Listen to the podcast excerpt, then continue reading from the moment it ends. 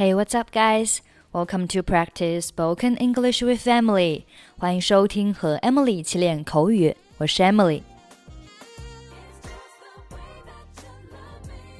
如何推迟已经定好的约会？Let's push it back an hour. 让我们推迟一个小时。Let's push it back an hour. 或者你可以说，Let's delay it for an hour，或者是 Let's postpone it for an hour。这里的 delay 和 postpone 有推延、延后的意思。Can we move it up an hour？表示我们能提前一个小时吗？Can we move it up an hour？can we meet an hour earlier? 我们能提前一小时见面吗？Can we meet an hour earlier?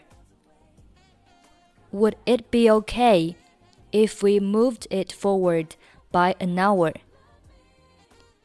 如果我们提前一个小时，可以吗？这里的 move it forward 和上面的 move it up 意思是一样的，表示提前。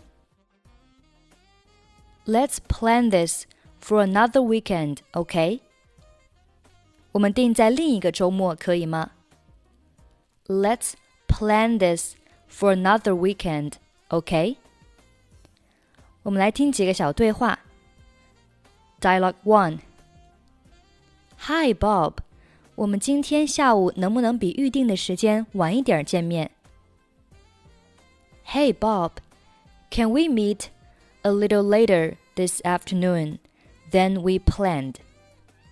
行，没问题。几点？Yeah, no problem. What time?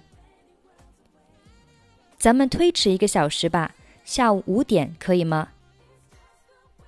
Let's push it back an hour to 5 p.m. Okay?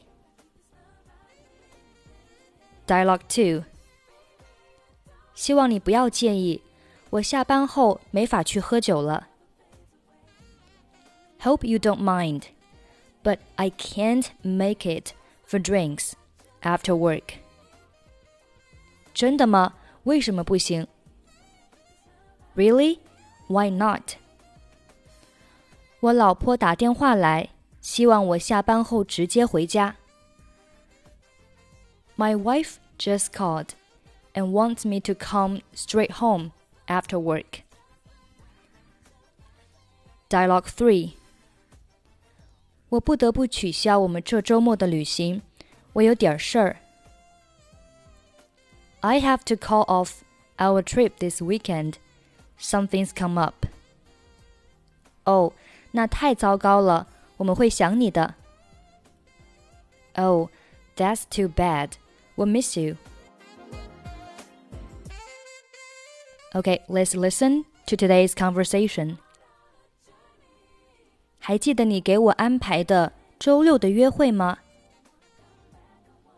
You know that date you set me up with on Saturday. 你不会是现在才告诉我你没法去了吧？Don't tell me you can't make it now. 哦，非常抱歉。 今天老板给我安排了一堆工作，我必须在下周一之前完成。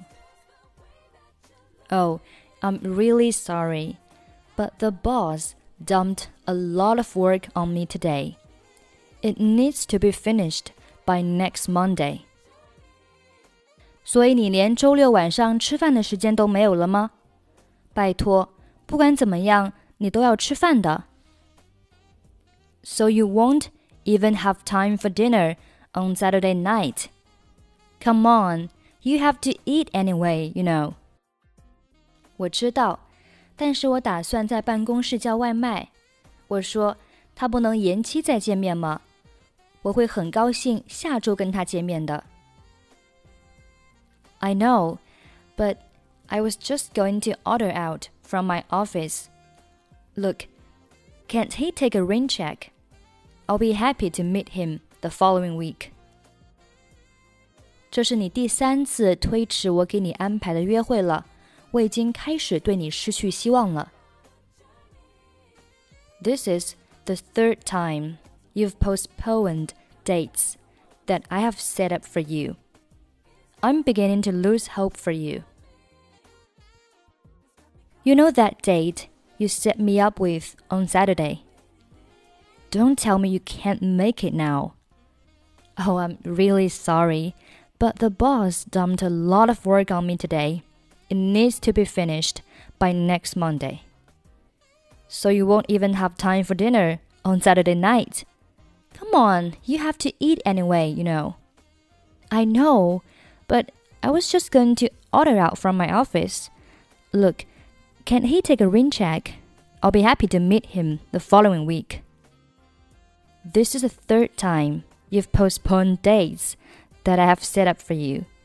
I'm beginning to lose hope for you. Okay, that's pretty much for today. 想要参与本期节目的跟读版本以及语音打分，欢迎您关注微信公众号“英语主播 Emily”。在公众号里回复“节目”两个字即可加入。I'm Emily. I'll see you next time. Bye bye.